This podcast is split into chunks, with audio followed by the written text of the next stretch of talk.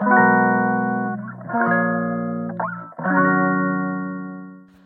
いマールのラジオマールです。あすいません。なんかいきなりうるさいかもしれないですけど今洗濯機回し中絶賛でちょっとうるさいかなと思うんですけどお気になさらず。はい。で昨日ねあのちょっと関西弁で行きたいんですよって話でなんか急に関西弁で喋りだしたんですけどやっぱりねこう真面目に話そうと思ったら一生懸命話そうと思ったらどうしてもなんか鉛が抜けちゃうんですよね。そう。謎。まあまあということでちょっと今日はですねまああの鉛なしバージョンでまあ行きたいなと思ってます。はい。もう本当にどっちでも AY と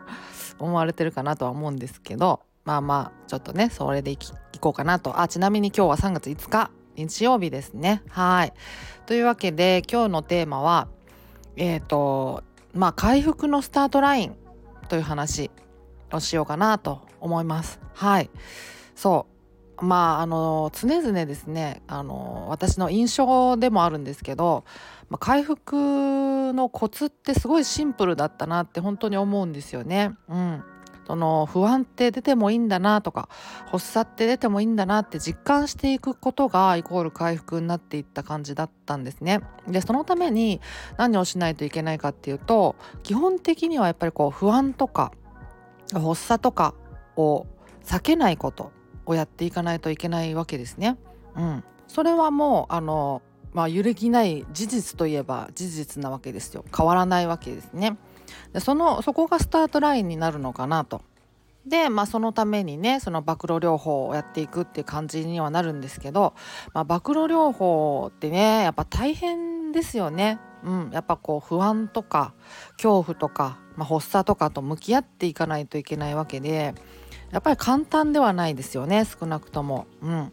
でそれをやっぱやっていくためにでしかも続けていくためにモチベーションをね保っていかないといけないとやっぱ背中を押してくれる何かが必要なわけですよ。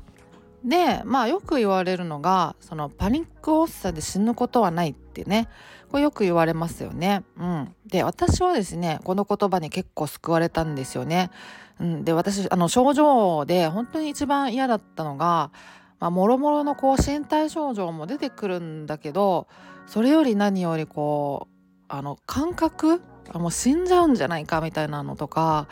なんかこう制御できなくなる感覚あのもう変なことやらかしちゃうんじゃないかなとかなんか急に走り出しちゃうんじゃないかなとかもう変になっちゃうんじゃないかなみたいなそういう感覚が湧き上がってくるみたいなのがあってもうそれが本当に嫌だったんですよね。だからまあそういう意味ではねその死ぬことはないっていうこう言葉がですね結構救いになってですねそうかって思えたんですよね。それがまあ後押しになってくれてあの暴露療法とかも頑張れたみたいなところはあるんですけど、まあ、他にもたくさんねその後押しになってくれた考え方とかはいろいろあるんですけど、まあ、一方でこのそのパニック発作で死ぬことはないっていうこの言葉がですね、まあ、全然響かないっていう人もいるわけですよねもちろんね。それはもう分かってるんだけどみたいなところにこう立ち返ってしまうっていうね、まあ、そういうことももちろんあるわけで、うん、要するにその人によって違うんですよね何が響くかっていうのが。まあ、そこに個性が出てくると。でもたとえそのパニック発作で死ぬことはないっていうのが響かなかったとしてもそのそんなの分かってるよって思ったとしてもだからといってそのじゃあそのあの発作とか不安とかからこうと向き合うことをやめていいっていうことにはならないのであくまでも回復っていう観点からすればね。その回復のスタートラインが変わるわけじゃないからね。そう。治し方自体はみんな一緒だからあくまでもその暴露療法とかに向き合う時に何が後押しになってくれるかっていうのに個性が出るっていうだけの話でだからその例えばそのさっきのねそのパニック発作で死ぬことはないっていうのが響かなかったとしてもあの別の言葉が響くっていうことはねあのあるだろうからそれをまああの探っていくっていうことが必要になってきますよね。その後押ししてくれる何かをこう見つけるっていうね考え方とかを。でそのための、まあ、認知再構成法だったりもすると思うんですよね。まあ、そのためのというかそれにこう、まあ、助けになるというかねヒントになるっていう意味では。うんまあそうですよね。そうだからそのパニック発作でね死ぬことはないっていうのは分かってるんだけどもう怖いのはそこじゃなくてあの別のところなんだよっていうのであればじゃあその何を怖がっているのか何を不安に感じているのかどこに引っかかってるのかみたいなのを、まあ、探り出すっていうことですよね。そうそれがまあスキーマの探り出しみたいなところにもつながるだろうし、まあ、認知再構成法につながっていく部分ですよねきっと。うんその辺で個性が出てくるっていうねことですよね。うん、あの治療法自体は変わらないんだけどっていう。そうそうだからまあねその誰かにとって支えになる考え方が私にはまあ響かないと。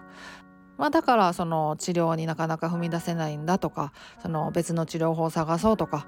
っていう風になってくるのはちょっとこうあのまあ飛躍しすぎなのかなっていうところがある気がするんですよね個人的にはねはい。そうそうそうそうまあだからその自分にとって支えになる考え方っていうのはその自分にしかわからないからそう自分で探っていくしかないんですよね。でまあそのヒントになるのがやっぱりこう認知再構成法とかあとスキーマとかの考え方だと思うのであのその辺のねなんかこう自分で探すあのガイド本みたいなのもあの市販されてるのでね結構ヒントになると思うんですよ。うん、かなりあの役立つと思うのであのあの伊藤恵美さんのね本すごいおすすめですよ。あの臨床心理士さんでねあの認知再構成法あの認知行動療法とかスキーマ療法の専門家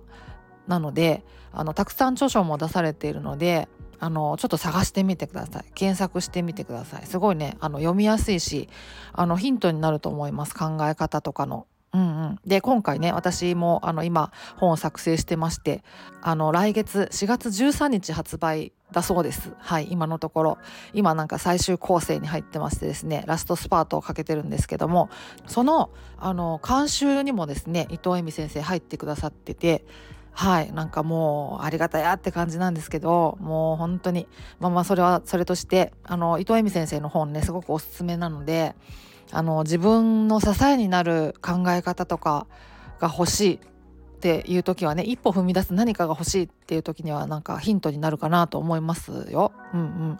そうそんな感じですね。はいそんなところで今日は終わりにしようかなと思います。ではまた次回お会いしましょう。ではでは。